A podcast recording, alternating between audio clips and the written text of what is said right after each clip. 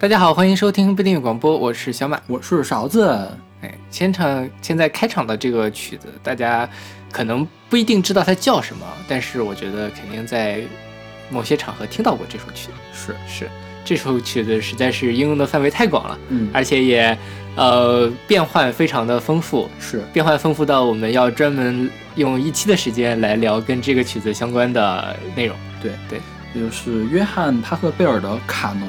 当然，我们现在听到不是它的原版，是对现在我们听到的是一个摇滚版，嗯是来自 Jerry C，出自他二零零九年的呃一批摇滚卡农。OK，对然后我们先来讲一讲这个帕克贝尔吧。嗯，对帕克贝尔是一个巴洛克时期的作曲作曲家。嗯哼，巴洛克时期什么？巴洛克是一个葡萄牙词，叫做不规则的珍珠，原意是这个意思。然后它呢，特点是用复调音乐，复调音乐就是有两条旋律一块儿走。嗯我们现在呢歌叫主音音乐，就是旋律，其他都是伴奏。但当时不是，当时是两条旋律。对，我们现在偶尔也会听到有复调的流行作曲作品，我们一会一会儿儿再再说。对，嗯然后这个帕克贝尔他在历史上是一个被忽略的人，呃，现在史史学家们想找到有关他的图像，找不到，找不到这个人长什么样。嗯、但这个人在历史上也是比较有地位的、有作用的，因为他影响了巴赫的音乐。是，我们现在就是通常说的巴赫叫约翰·塞巴斯蒂安·巴赫，嗯他有个大哥叫约翰·克里斯托弗·巴赫，然后呢，克里斯托弗·巴赫呢的就是这个帕海贝尔的学生。，OK，对嗯、有传说这个卡农是当时帕克贝尔给这个克里斯托弗·巴赫的婚礼做的。哦，嗯那就但这种事情就很难再考证了。是是，因为什么？因为这首歌第一次出版是一九一九年，然后约翰·帕一克贝尔九一九年，对，呃，这首歌作于一六八零年前后，啊但是出版是在一九一九年，因为没有，因为他是一个被遗忘的人嘛。OK，对然后这个歌火呢是一九六八年，一九六八年有人录了他的那个呃流行版本，嗯然后才开始火起来，然后才在不断的被应应用到这个流行音乐中。OK，对，所以这个埋没了两百多年啊，这首是对。对，呃，其实嗯、我们现在听很多，比如说巴赫哈，嗯、他在那个古典主义时期，巴赫还是很流行的，但是浪漫主义时期好像巴赫没有那么流行。嗯，对，就是也是时起时落的。对。对是，而且当时我觉得这东西很容易失传呀，又没有录音，然后呢又没有网络。就是现在，比如说互联网的话，你随便做一个东西，你可能在一千年之后它都不会消失了。但是当时就是纸啊，对就就没有了嘛。是是然后直到重新被发现，重新被重视，然后才会被世人所知。是，但没想到的是，现在它变成了如此流行的一首曲子。是，就是我们可以听到今天，就是从古典乐到呃传统的流行，到摇滚，到 R&B，到舞曲，都会应用这个卡农的旋律或者是卡农的和弦。是。对。我们今天就分这么几个部分，我们先讲这卡农，然后我们分两部分讲，先讲用到卡农旋律的这个呃作品，还有用到卡农和弦的作品。对，这个我们来说一下卡农这个原曲啊，卡农原曲是一共四个声部，低音提琴是做伴奏的，然后呢有三个小提琴声部，呃三啊两个小提琴一个中音提琴的声部，嗯。三个声部嘛，然后是三条旋律一块儿来，对，然后具体为什么叫卡农，我们一会儿介绍卡农的时候再说。是，然后它这个旋律就是当当当当当当当当当当当当，这个歌被用的特别多，是吧？啊是，然后我们现在听到的这个呢，是在 YouTube 上当时很火的一个视频，嗯、这个火到什么地步呢？《纽约时报》报道了，天哪！《纽约时报》有专门的文章写了这个事情，说台湾的一个吉他手做了一个摇滚卡农，然后有多少多少的收收听，呃是个长文 OK，好吧，通讯，这能什么影响因子很高。是，啊 对，然后这个台湾人叫做张一帆，嗯就这个 Jerry C。嗯然后他除了这个之外，还有另外一个非常著名的作品是《小幸运》，嗯，对就是对田馥甄去年还是前年吧，前年的那个《我的少女时代》的主题曲。对，对小幸运当年是在台湾是冠军单曲是吧？是销量最高单曲。嗯，也是那一年可能是最出名的一首流行歌了。说实话，我现在还没有完整的听过那首歌，所 以说，可见主流的华语乐坛是多么的不景气。好吧。然后 J C 还给林宥嘉写过《又》，嗯。呃，可能不是那么有名，不是那么有名对。对。嗯还有田馥甄的《无事生非》。是，嗯。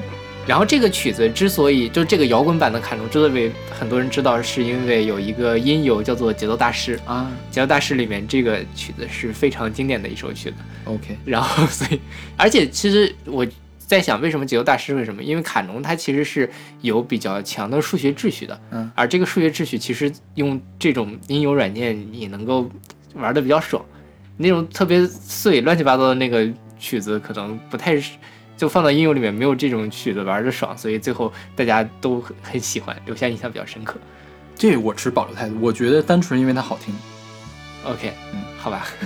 对，然后说到这个卡，这个 D 大调卡农，就是呃，现在萨我贝尔的卡农，对不对？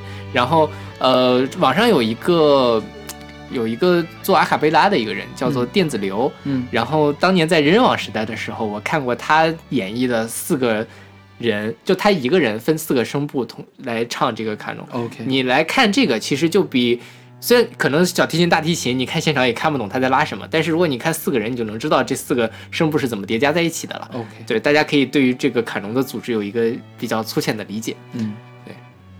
那好吧，那我们先来听这首摇滚版的卡农摇滚，是来自 Jerry C。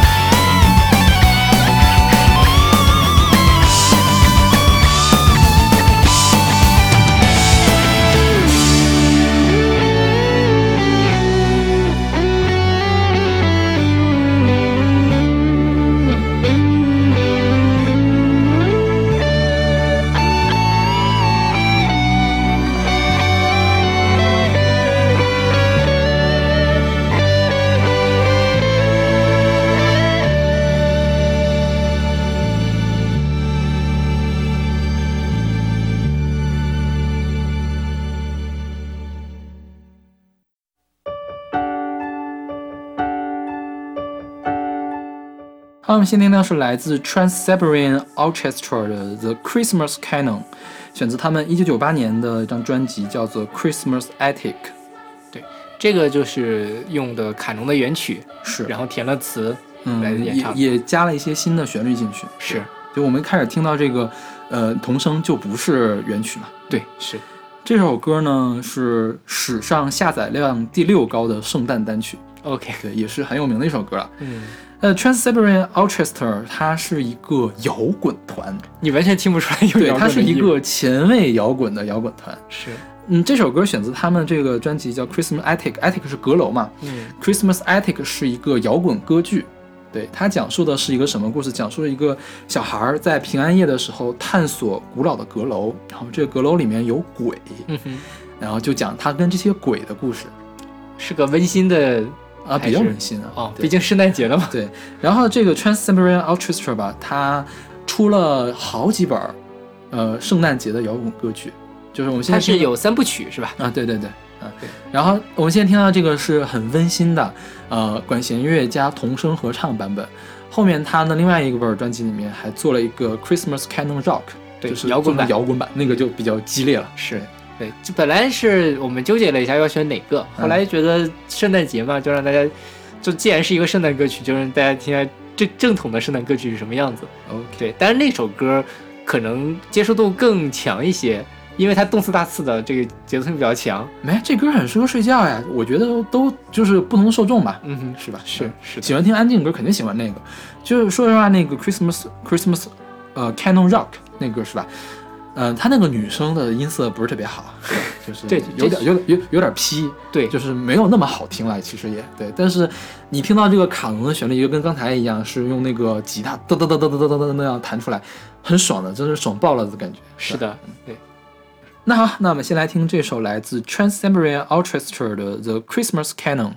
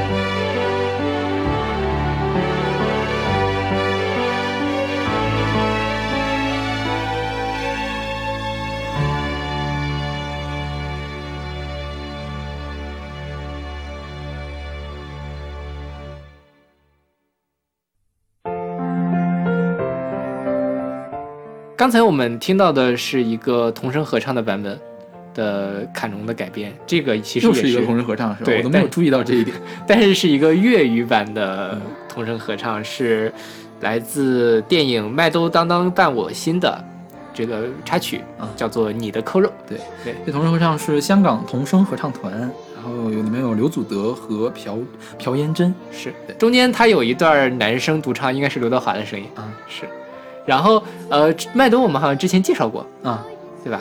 是在哪一期的节目里面？吃吧，对，好对，麦兜像是。与鸡是不是？是，对对对，所以这个麦兜其实的一大特色就是喜欢用各种各样的古典名曲来配乐，省钱呀，是，对，而且很好听啊，关键是，对这个歌其实，呃，就是用卡农这个 D 大调卡农来做谱曲，但是它里面讲的东西是非常日常的一个事情，嗯。就是我希望是做一做一个扣肉扣住你手嗯这种，呃，之前我们参加过音乐速写的张巡小朋友，嗯。给我们音乐随机场投稿的时候还写了这首歌，嗯。他把在他在那个里面就把这个歌分析的很有趣，因为张巡小朋友他自己做饭做的很好，所以他对吃的领悟力实际上比我们要强很多。好吧。但是把那歌弄成一个情歌是吧？对，呃，就是说在做梅菜扣肉的时候，一般都是要用那种五花肉嘛，嗯但五花肉本身比较肥，所以需要用梅菜来中和一下它这个特别油腻的味道。嗯真正做得好的梅菜扣肉上桌之后是只能看见扣肉，看不见梅菜，就是因为梅菜已经呃融在里面，而且是你动了筷子之后才能发现五花肉下面是紧扣着梅菜的。嗯，然后小朋友说了一句这样的话：“爱情就像梅菜扣肉，越能紧扣着你共度余生。OK，好的，就是很很很很虐狗呀，是吧？对对对，是的。就这电影你看过吗？”没有，我也没看过。但我我但是我看简介好像挺丧的电影是吗？我不知道。但是以麦兜那样，应该最多都是大团圆，是不是？我比较好奇的是，麦兜可以吃扣肉吗？好吧，不知道。然后这个歌的前奏，如果大家听的比较细致的话，你会发现跟一个流行歌特别像，就是《挥着翅膀的女孩》。事实上，《挥着翅膀的女孩》好像也是借鉴了卡农的呃和弦。这个和弦部分我们后面讲，我们先来做个引子，大家一会儿可以注意一下。OK，对，嗯。那好，那我们来听这首来自麦兜的《你的扣肉》。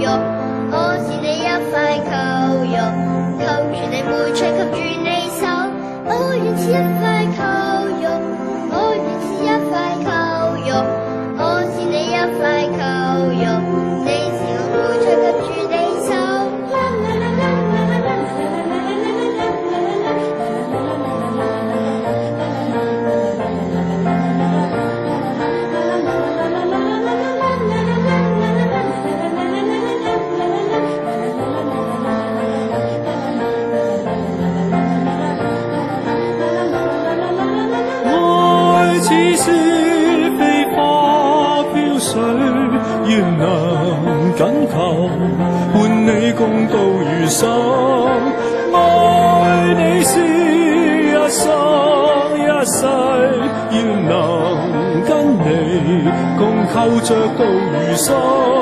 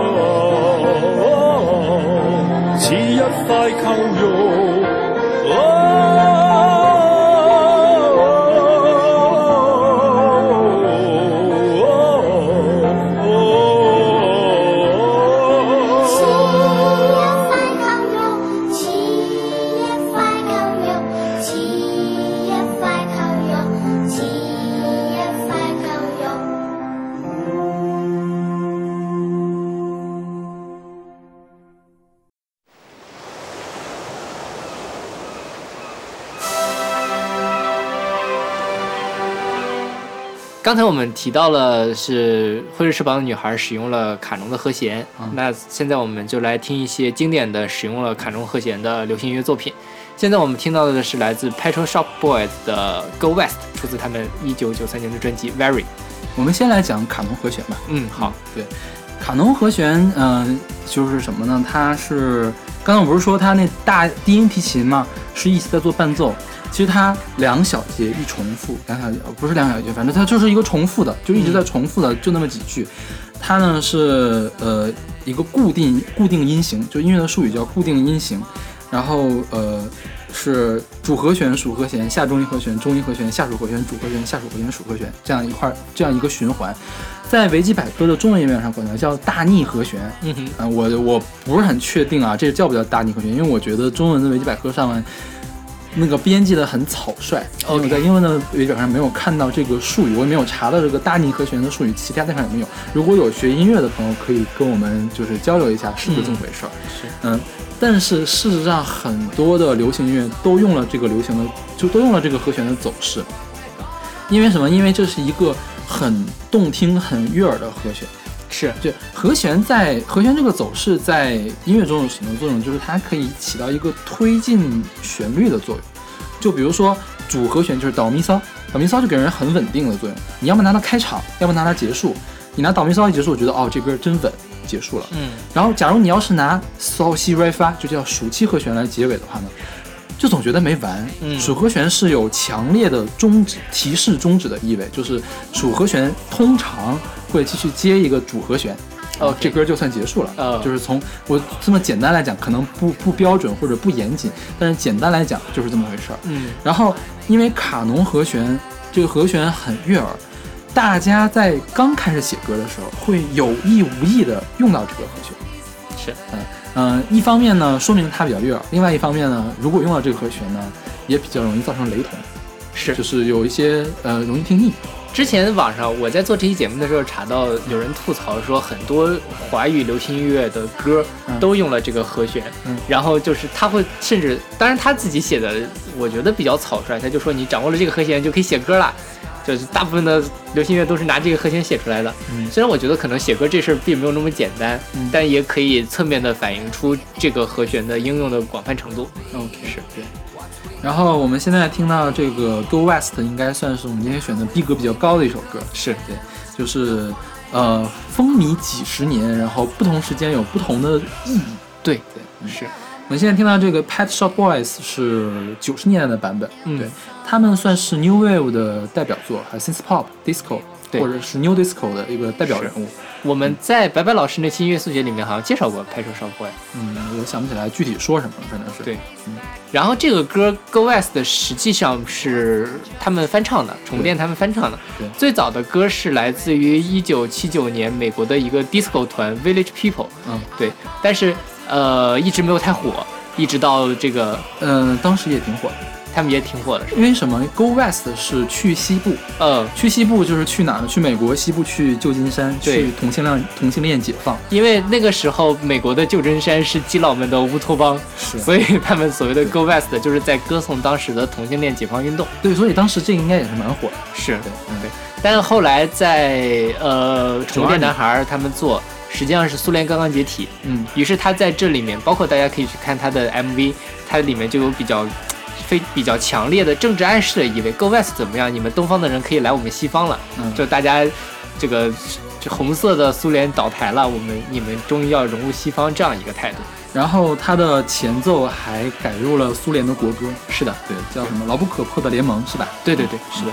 然后后来他们，而这个宠物店男孩最早来唱这首歌是在九二年的一场艾滋病的慈善晚会上面，嗯，所以这个信息量就很大。同样一首歌，它可以在很多不同的、完全不同的情境上演演对。然后在零六年的时候，德国世界杯还选了这首歌重新填词，作为了他们的其中一个宣传曲。对，改名叫 Stand Up。对，嗯就是把中间那个 Go West 改成 Stand Up。对对嗯就我最早听到的版本其实是这个版本。我最早听的也是那个，因为我买了那本专辑。OK，、嗯，对，当时就觉得很好听，但是没想到原原曲是这个样。是，然后最近这首歌实际上比较火，是在一五年的电影《山河故人》。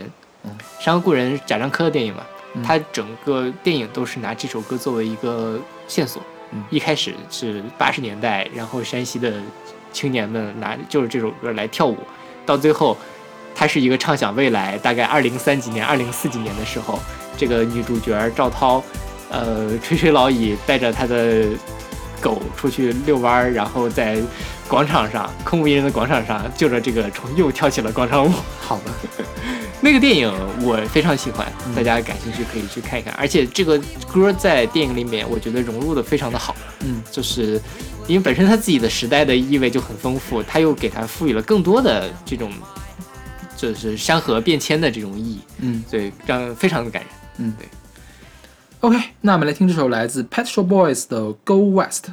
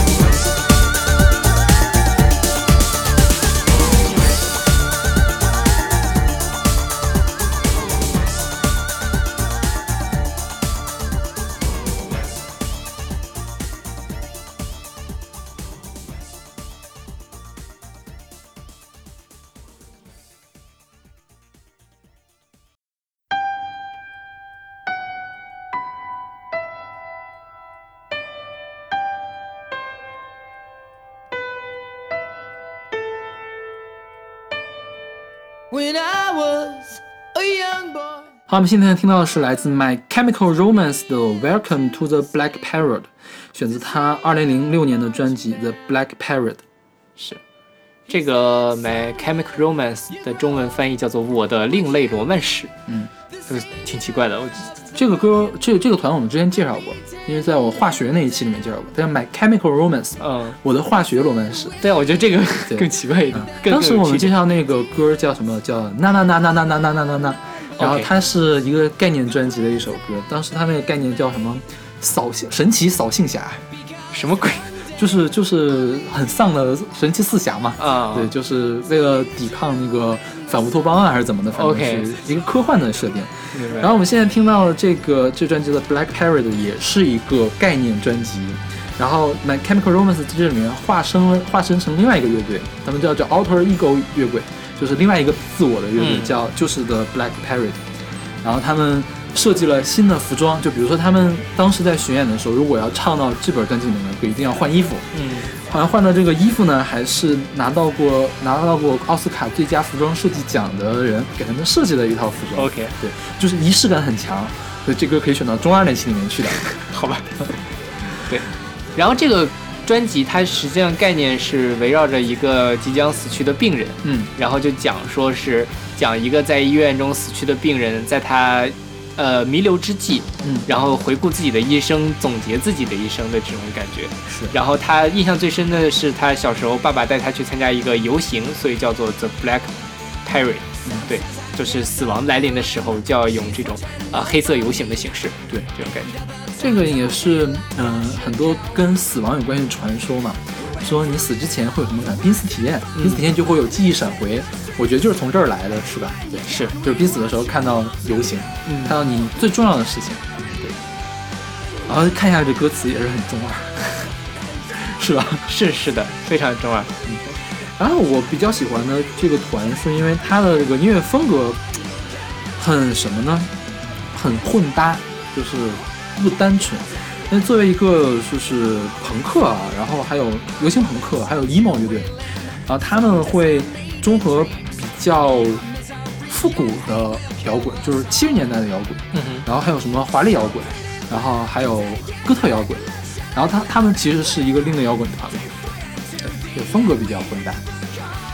然后之前我们呃，你还记不记得我们曾经去参加过一个腾讯研究院的采访？嗯对，后来在采访结束了之后闲聊，嗯当时我们刚录了那期《如果我先死了怎么办》，嗯然后访谈的那个小姐姐就给我们推荐了 The Chemical Romance 的一首歌。，OK，那是我第一次知道 The Chemical Romance 这个团，所以你都没有听我跟 C D 那期节目是不是？我听了，但是我可能没有记住，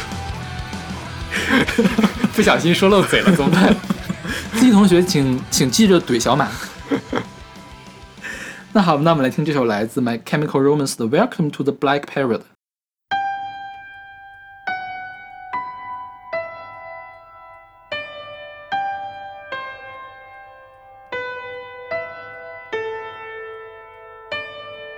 When I was a young boy, my father took me into the city to see a marching band.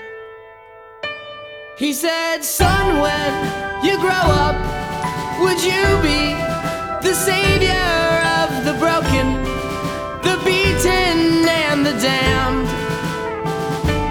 He said, Will you defeat them, your demons, and all the non believers, the plans that they have made?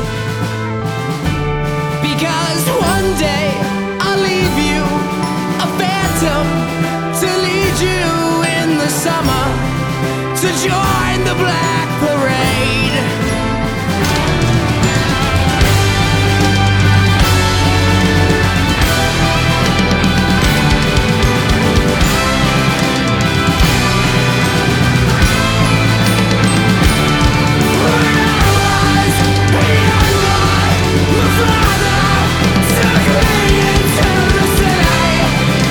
Son,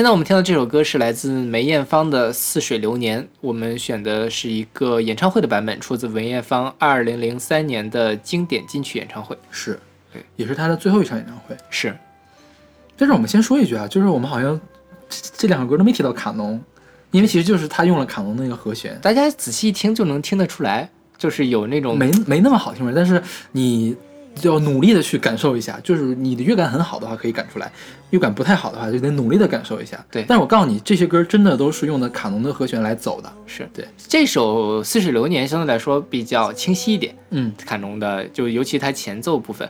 而且如果大家对于这个呃现场版本觉得还不够清晰的话，可以去听它的录音室版本。对，录音室版本的那个卡农，就是好像是用合成器弹出来的，嗯，对，挺非常非常的明显，非常就是他可能弹出来那个大提琴的那个声部。是的，对对。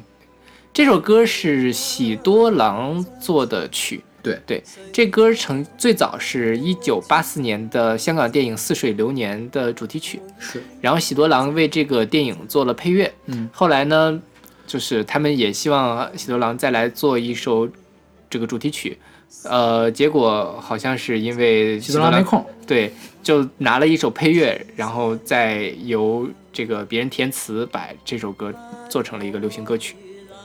这首歌虽然比较平淡，但其实它在香港的呃乐坛地位还是挺高的，很多人翻唱这个歌。比较出名的是张国荣的版本，啊，张国荣在录音室里面曾经翻唱过这首歌，对。对，张国荣跟梅艳芳是好好姐妹嘛，好吧，而且她们闺蜜。对她们也是一同一年去世的，是。对。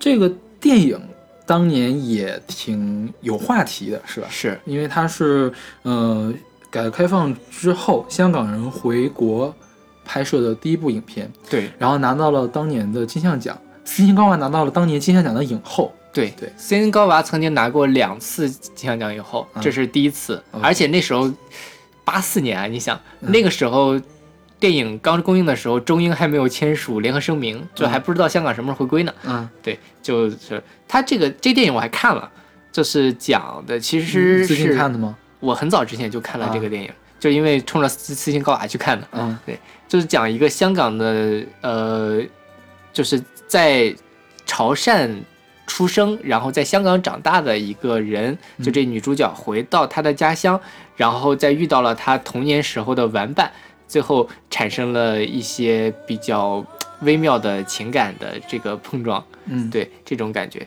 但其实呃，联想到当时的时代，你就会明白这首歌究竟这个电影究竟在讲什么事情。它实际上是讲分隔两地，香港跟呃内地这两个主体之间的这种矛盾和情感的连结。OK，我们今天特意没有选录音室版本，而选了这个演唱会的版本，是因为我觉得梅艳芳这场演唱会太精彩了。是，嗯嗯，之前呃，如果我先死了怎么办？还是那期节目嘛，我们不是介绍了 David Bowie 的最后一本专辑嘛？他其实是在用自己的生命来写最后一本专辑。梅艳芳呢，也是用自己的生命做了这样一场演唱会，对他做演唱会的时候，其实已经知道自己已经是病入膏肓了，是吧？时日无多了。对，你想他做了演唱会几个月之后就去世了，是，就是后来看采访说，医生就坐在下面，医生都心惊胆战的，因为演唱会，大家如果去 K 歌就知道了，你 K 歌你连 K 三个小时，你什么感觉？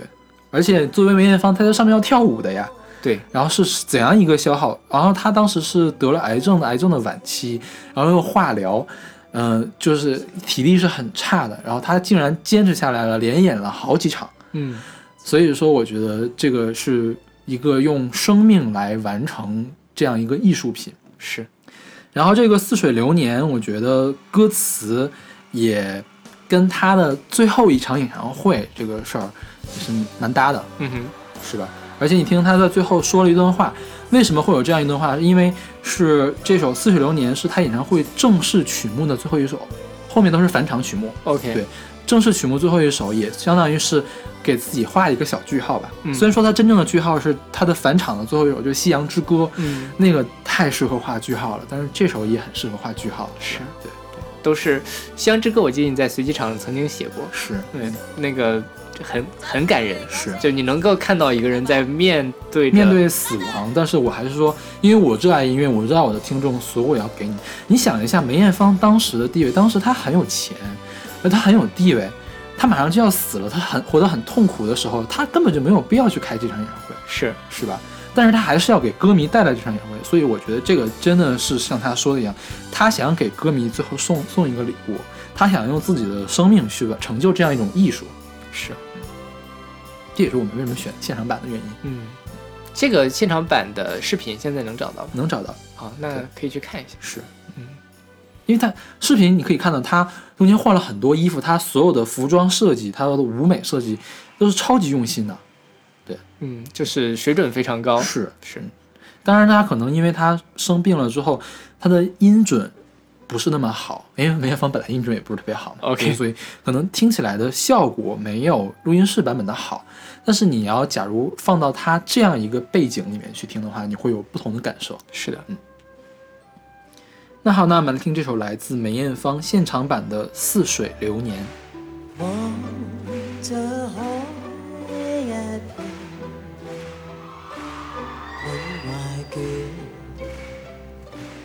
無淚望着天一片，只感到情懷亂。我的心又似小木船，遠景不變，但仍向着前。谁在命裏主宰我？每天掙扎，人海裏面。心中感叹，似水流年，不可以留住昨天，留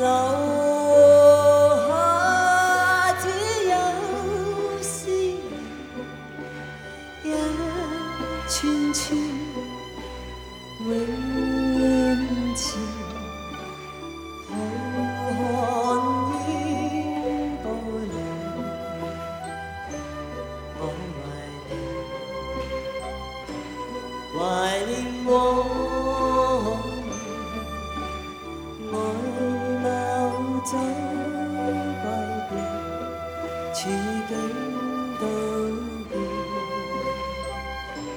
情话变。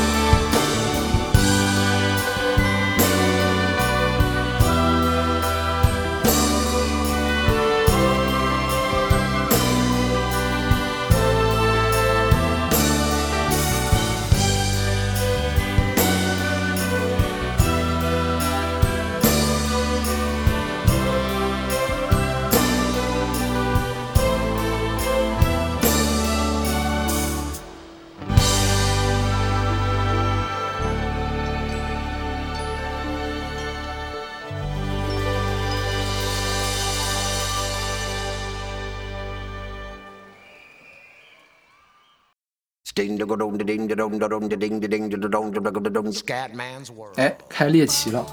好吧，好，这首歌来自 Scatman John，叫做 Scatman's World，选自他九五年的专辑 Scatman's World。对这歌我总觉得我在哪儿听到过。应该是什么搞笑视频，或者是广告，或者是什么综艺节目里面会有，是不是？对对，很有可能。对，因为很喜感呀。很欢快。嗯是我我想想，之前咱们做哪期的时候是讲爵士乐的时候讲过那个 scat singing，嗯。就衬词唱法，就是滴不拉滴不拉的，就是没有意义的歌词，然后用旋律唱出来，是一种即兴的表演。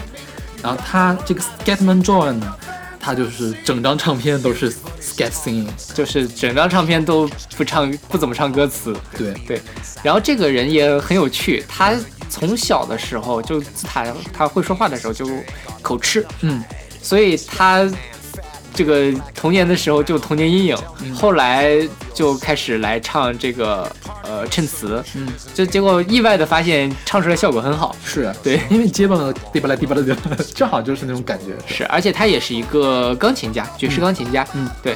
最后慢慢的，他他一开始做爵士钢琴，后来是九四年发表了一个就这种风格的专辑，一炮而红，对，一下子就火起来了。嗯直到后来，后来他这个口吃竟然好了。是吗？是。我觉得口吃这事儿跟你的自信是很有很大的关系的。是，我们有一个本科同学，就是刚入学的时候就口吃，呃就是口吃，而那人特别的内向，他学习很好，他是我们班第一，但是他就是口吃。后来我们就大家都鼓励他嘛，就我们辅导员什么的也在鼓励他。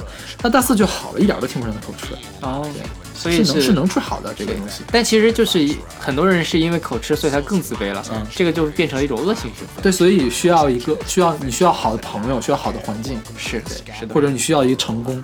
对的。然后这个和弦其实跟 D 大调和弦、D 大调卡农的和弦差一点点，嗯就不是很类似。所以说那个 D 大调卡农的和弦它是可以有变体的，就是它某一个和弦可以稍微变一下，但是整体的感觉还是一样的。OK，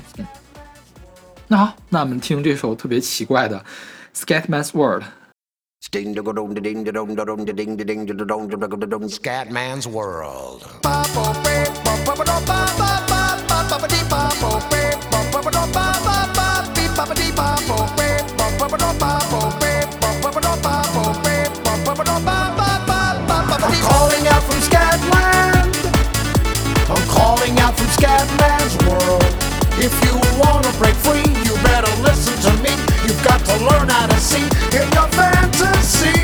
I'm calling out from Scatland. I'm calling out from Scatman's world. If you wanna break free, you better listen to me. You've got to learn how to see in your fantasy. Everybody's talking something very shocking just to keep on blocking what they're feeling inside. But listen to me, brother, you just keep on walking. Cause you and me and sister ain't got nothing to hide. Scat man, fat man, black and white and brown man, tell me about the color of your soul. If part of your solution isn't ending the pollution, then I don't wanna hear your stories told. I wanna welcome you to Scatman's world.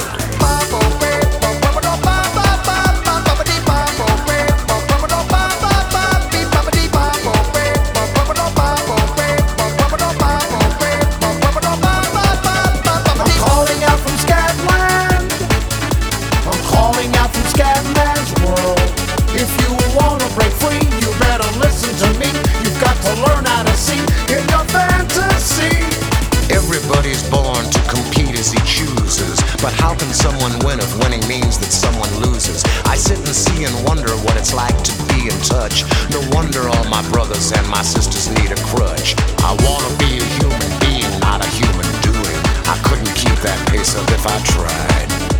The source of my intention really isn't crime prevention. My intention is prevention of the lie. Yeah, welcome to the scat man's world. I'm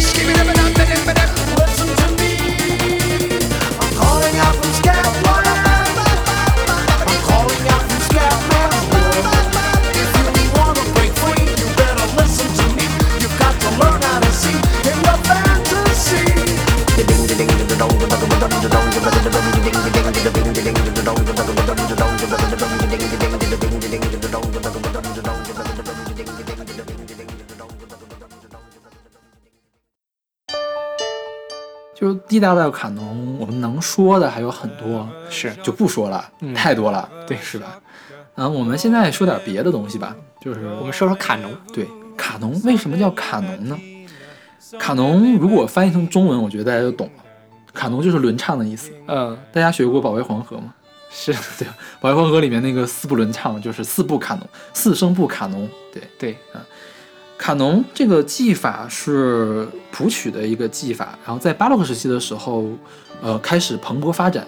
事实上，在很久很久以前就开始有了。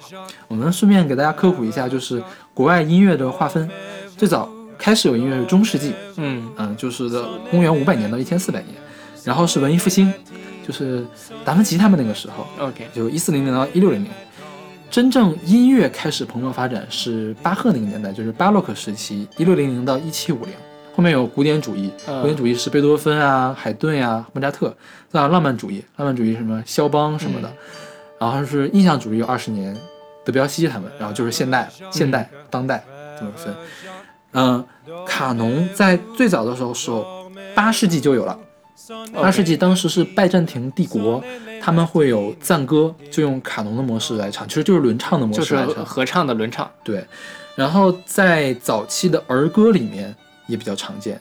我们现在给大家听的就是一个早期的儿歌，可能大家听两两只老虎已经听了半天了，是吧？是的，对，这个两只老虎的原唱呢是一个法国谁写的不知道，呃，就是个嗯叫 nursing nursing nursing song，就是护理歌，就是儿歌嘛 OK，是嗯摇篮曲类的。呃，原文叫这个 Frederick 雅克兄弟。对对，然后这首歌在英语世界里面也要用呃英语腔比较重的啊、法语腔比较重的英语来唱，因为它就是法国来的。OK 啊然后后来流传到我们国家，就出变成了国民革命歌。对，然后后来又什么有土地革命，对土地革命歌，然后在那个呃后来国民党败退台湾的时候，他们还用这个打倒共匪。对，这个正错误啊，不是打倒共匪啊，就是他们所说打倒共匪引号哈。这个呃对然后还有广东话版，对广东版叫打开蚊帐，嗯然后都也是儿歌了。是。对，反正我们小时候学的都是两只老虎的这个版本。然后这个为什么是两只老虎，我没有去查，不知道为什么是变成了两只老虎啊。这个不重要，我们让大家听的是这歌一开始是我们听的这个演唱者叫谁来着 Ra- Raffi，啊，Raffi，Raffi 是一个专门唱儿歌的一个人。Raffi 一开始听他这个身后的男声就这么唱嘛，在后面的时候就可以听到是两声部唱的，嗯。他先唱了的那个两只老虎，两只老虎，后面两只老虎，两只老虎跟进来，是。对，然后 这是他一九七九年的一本专辑，就是一本儿歌专辑，叫做《Corner Grocery Store》。嗯、类似的儿歌还有叫《Row Row Row Your Boat》，就是摇啊摇啊摇你的船。嗯、我们可以找到，我找到了一个迪士尼的版本，就是嗯米老鼠、米妮还有高飞他们三部的合唱。三三重对，三三三三重唱部卡农，对。然后后面还有叫什么《Three Blind Mans》，也是一个英国的儿歌，嗯就在儿歌里面也蛮常见的。Three Blind Mice 应该是 Twins 可能是唱过，他们也用了卡农，后面也用了卡农，哦对。因为你不用卡农，真的好单调啊，你就是一遍遍的反复嘛。是你加了一个卡农，它会有一种连绵不绝的感觉。对对，现在其实大家，呃，作曲家们写卡农也是为了追求这种感觉。是，大家去回头再听那个地大调卡农，就能感觉到这个，哦，就是虽然是很简单的旋律在不断的重复，嗯但是它会有一个让情情感情绪上在上升，感觉这音乐是就是很广阔，不会觉得很单调，在一个地方打转这种样子。OK，那好，那我们来听这首来自 Raffi 的，怎么读？雅克兄弟吧，就对，雅克兄弟，不要乱发法语了。对，两只老虎的法文版。OK，好。Frère Jacques, frère Jacques, dormez-vous, dormez-vous, sonnez les matines, sonnez les matines, ding ding dong, ding ding dong.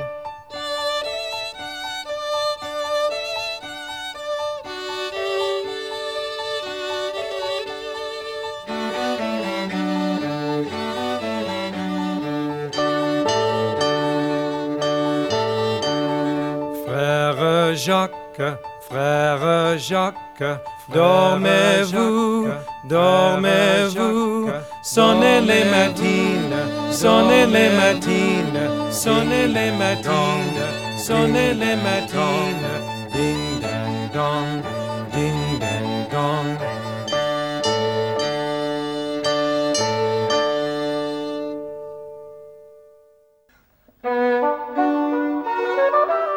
刚才给大家介绍的是儿歌，那我们现在介绍几首，介绍一首吧，就是真正的卡农曲。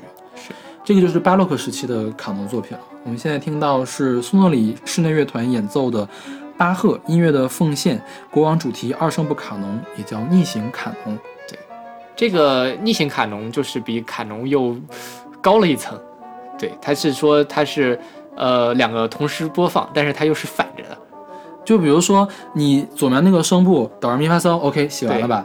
你下面那个声部是骚发咪来哆，然后当然又错开两个小节，然后开始放的，两个就是同时在放，就错开一些同时放，错开一些同时放，是。对，而且你不会觉得难听，是，对，嗯，其实呃错开同时放这件事情很简单，嗯，重点是不能难听，而且还有一个重点就是巴洛克时期他们叫复调音乐，复调音乐的作曲是有一个严格的规则的，叫做对位法。嗯。对位法规定了，比如说你这个音下面要对几个音，嗯。然后呢，你这个音再出现的时候要再对几个音，你对这几个音呢，音高在什么位置，和声是怎么样的，嗯会有一本厚厚的书指导你该怎么写。哦，所以说你相当于是在带着镣铐跳舞。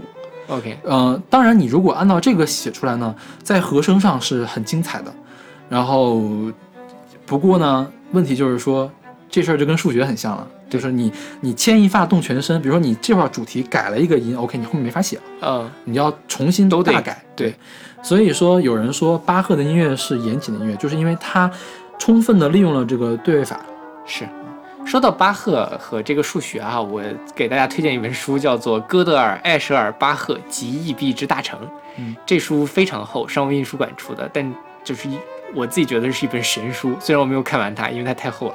就他在这里面就，哥德尔是一个数学家，嗯就是哥哥德尔不言卫星定理。艾舍尔是一个作家，他最出名的是类似于现在那个纪念碑谷那个苹果 app 游戏，这是不无限上升的楼梯这种感觉。然后巴赫，巴赫刚才勺子老师也介绍过了，他有非常严谨的数学。他在这里面就是把这三个人放在一起对比，最后他想说明的是数学和艺术，就包括音乐和美术里面的共同的秩序。嗯，对刚才呃，你不是说在对位法或者是这个逆行卡农里面，它是有很严谨的这个数学的秩序的里面嘛，在里面。呃，那他在这本书里面，实际上就把这些不同领域里面的秩序联系在一起了。嗯而且这本书是一本英文书，它的原著是侯世达，然后后来啊，这本书还拿过普利兹克奖，嗯呃，普利普利克奖。后来在那个中文翻译的时候，翻译的也非常好，他把原书里面一些非常精妙的一些英文的互文呐、或者是呃文字游戏都转移成了中文的，嗯让你觉得它就是一本中文中国人写出来的书，一点也不会觉得枯燥或者怎么样。所以这本书非常非常推荐，而且也不贵。嗯，对。然后我们再说一下这个音乐的奉献吧。音乐的奉献是巴赫晚期的一个作品，它是如果你想听巴赫复调作品的这个呃集大成的作品，一个是这个音乐的奉献，还有一个叫赋格的艺术，嗯就是这两个作品，就是他把对位法玩到了极致的一个东西。嗯，像嗯、呃对位法，他会用模仿的方式来作曲，卡农就是一种模仿，还有一种模仿叫赋格，赋格的模仿会比卡农更加复杂一些。像我们平时听的那个十二平均律，叫十二平均律，呃，前奏曲和副歌。嗯前奏曲就是一个炫技的曲子，嗯副歌呢是按照对位法严格写出来的曲子。嗯嗯，虽然我们作为门外汉哈听不懂它里面对位法是怎么对的，听不懂它这和声妙妙在哪儿，但是你能听出来它是很妙很好听，是吧？对，嗯呃，十二平均律，我曾经有段时间把它当做我的那个做作业的背景音乐。OK，对，就是因为它没什么情绪，嗯，对，让让你觉得很平静。啊，十二平均是有情绪的，是有情绪。OK，那我我那就是我我就是因为你听的时候它没有你没有什么情绪，对对是你可以把它听成没有什么情绪，但我跟你说，十二平均律是有情绪的。OK，而且巴赫的曲子怎么呢？是他那个年代写的嘛？他那个年代的钢琴跟现在的钢琴是不一样的。嗯我们现在的钢琴可以弹出很强很弱，他那个年代弹不出来。那我们现在移到现在，是要重现当时弹不出来的强弱的作品呢，还是我们要往里面加入强和弱呢？嗯，这个就是见仁见智的事情。是就比如说十二平均律的前奏曲，有的人弹得飞快，有的人弹得很慢，嗯到底是快好还是慢好，巴赫又没说。是对，这个东西是可以把情绪加进去的。OK，对然后我们可以再介绍一些卡农。刚才我们说这个叫逆行卡农，还有一种卡农叫镜像卡农。镜像卡农是，比如说我们在五线谱上找一轴，比如说 re 当轴、o k 我上面那个作品呢是呃嗯哆来咪发嗦吧，然后我下面这个下面这个旋律呢，我对着这个 re 呢做一个对称，呃然后呢反过来，OK，对然后呢。要难点也是说你要把它写的和谐，嗯怎么和谐，然后要配到对位法里面去。对，这个好像就比刚才那个跟那刚才那个是一样难的。是然后还有一种更难的叫桌面卡农，桌面卡农叫逆行倒影卡农，就是又又逆行又倒影，就更加难了。所以说卡农其实是作曲家们的一种 puzzle，一种嗯谜题，就很多呃比较有灵性的作曲家会很愿意玩这种谜题，虽然可能他做出来的曲子没有这么好听，不会像音乐风音乐的奉献音乐的奉献或者是赋格的技术，或者是说我们说那个 D 大调卡农那么好听，但是它是一个很锻炼脑子的事情。嗯如果如果你会这个东西，你会乐在其中，嗯就像解字谜一样。对对是嗯那其实卡农还有很多其他种类型，我们就不给大家一一介绍了。大家如果有兴趣的话，可以去深挖一下，里面有很多有趣的东西。是。那好，那我们来听这首来自巴赫的《逆行卡农》。「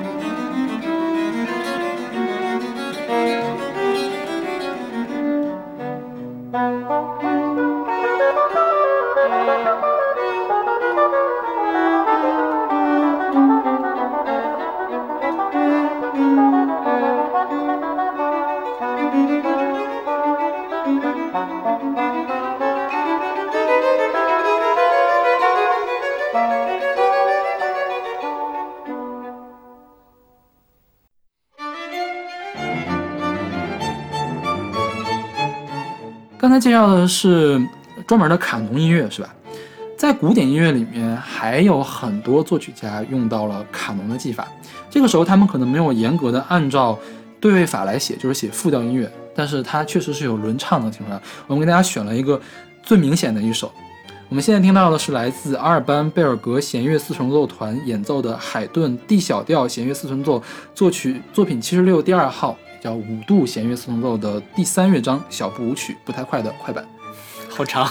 就一般古典乐的这个名字都比较长。对，嗯，弦乐四重奏是一个专有名词，并不是说四把弦乐拿来就叫弦乐四重奏，而必须是两把小提琴、一把中提琴、一把大提琴大提琴。如果你要改，你要标出来这个四重奏是为了其他的什么乐器写的。嗯如果你不标，OK，就是这四把乐器。啊，嗯然后这个它是一个二声部卡农，如果你可以听到这个呃高音的那个两个小提琴的旋律，走了两小节之后呢，低音的中提琴和大提琴就跟上来了，嗯是完全一模一样走下来的。但是，如果可能我不说，你没有意识到这一点；我一说，你会意识到这一点，这就说明它也是把和声编得比较完美。是就编得比较和谐，才会这个样子。嗯，我们选的弦乐四重奏嘛，弦乐四重奏之父就是海顿。海顿最著名的弦乐四重奏叫《国王四重奏》，嗯然后这个五度也是一个比较著名的作品。海顿是古典主义时期的，呃，可以说是古典古典音乐之父，因为他是古典主义的第一人，他也开辟了古典主义的这样一个风潮。对所以巴克是巴洛克的是吧？对，OK，是到海顿这儿开古典主义出来。是。那好，那我们听这首来自海顿的五度四重奏的第三乐章小步舞曲。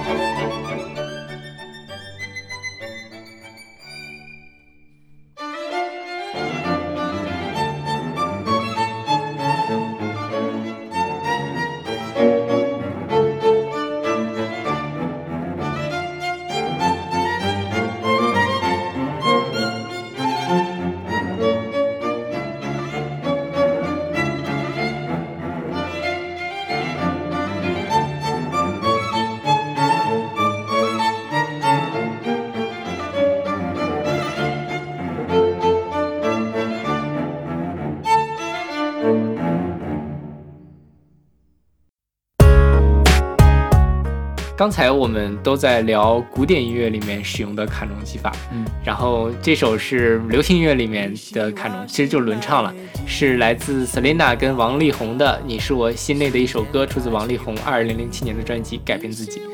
这歌我在 KTV 里面唱的时候就发现了，后面是有卡农的，嗯因为要男女对唱嘛，嗯，你很容易的发现有一小段是在卡农。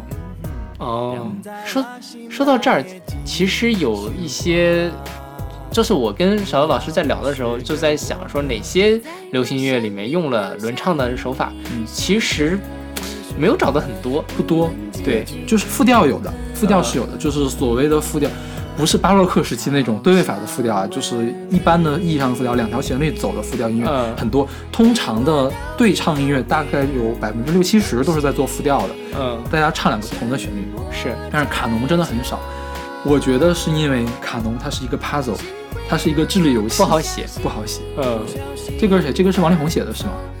呃，对，王力宏王力，宏作曲的，所以说王力宏在音乐上是有一定造诣的，是的，是吧？对，王力宏他是会拉小提琴是吧？好像是。我记得那个就是声音乐团，不是声音乐团，就是哎呀想想想，橘子和苹果谁做来着？呃，静物乐团啊，，静物乐团，静物乐团他那个什么，我在欧洲打电话给你嗯，那首歌就是王力宏的小提琴，哦，对，这样，因为当时那歌写的 featuring 王力宏，我听了半天没有王力宏的声音，哦，原来王力宏在拉小提琴，好吧。这歌我觉得就可以给大家一个比较好的参照，让大家通俗易懂的理解一下卡农到底是什么东西。是，嗯，其实我觉得一说轮唱大家都懂了，是，保卫黄河，解放军的天，虽然在这个呃流行乐对唱里面没有，但是合唱里面的轮唱实在是太多了。也没有那么多，没有想象那么多。我去查了一些，没有想象的那么多。嗯他们会有齐唱，就是说还是两个人唱不同的声部，而且所谓的齐唱都未必是两条旋律，呃，可能都是主音的主音的作品，不是副调作品。是是的，对，在大学的合唱比赛里，轮唱经常作为一种炫技的方式出现，就显示你们的这个合唱水平比较高。是。我们在呃幺二九的合唱本科时候，好像也有一首轮唱的曲子，然后唱的非常的糟糕。因为还有，我觉得可能是不是所有歌都适合轮唱的，呃，因为你需要旋律配的话，它不一定配，是。是吧？嗯。而且如果节奏复杂的话，你是很难配好的。对，那好，那我们来听这首来自王力宏和 Selina 的《你是我心内的一首歌》。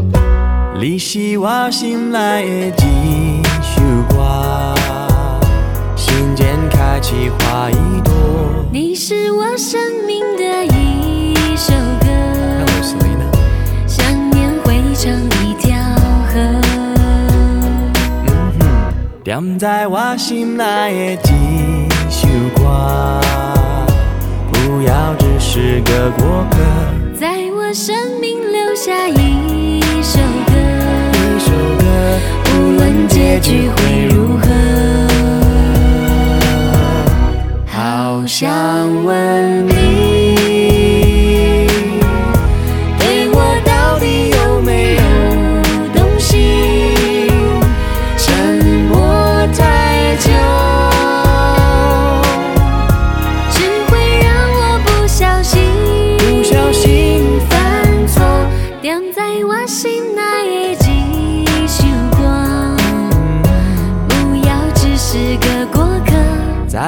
生命留下一首歌，无论结局会如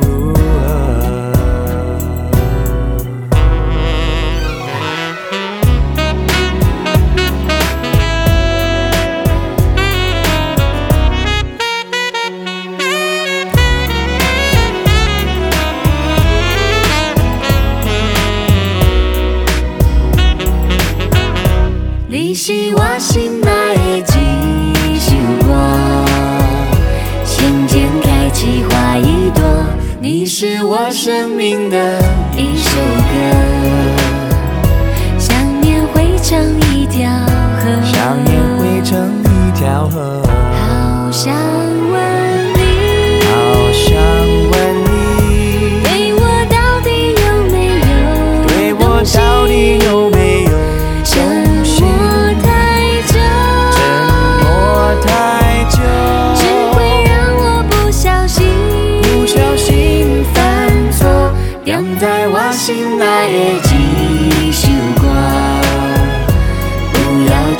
每个过客，在我生命留下一首歌，不问结局会如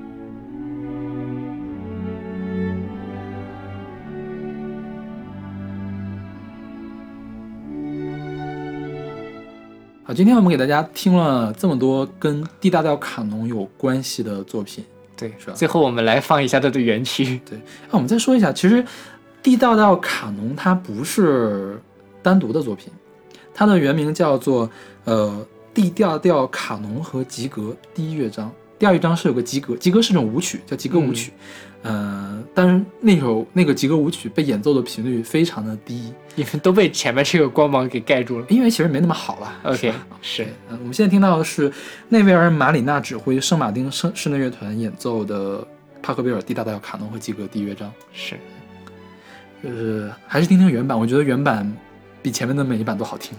对就我们之所以把它放最后，是因为相对来说比较平淡。是，嗯，如果放到前面，是不是大家睡着了呀？是，嗯，但是放到最后，大家可以睡觉了。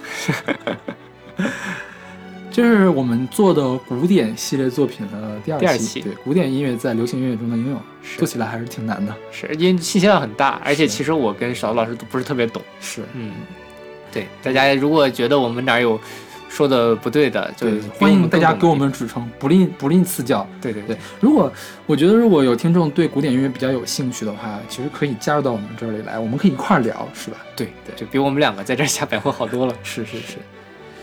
那好，那我们今天节目就到这儿吧。对欢迎大家关注我们的微信公众号“必定 FM”，咱们会有定期的乐评推送、音乐随机场。我们在每周末会有一个单纯的推歌节目，叫《听周记》。另外，我们的推送后面呢会附有我的个人二维码，大家可以扫码加我的微信，我把你拉到我们的微信听友群中去。那我们下期再见。下期再见。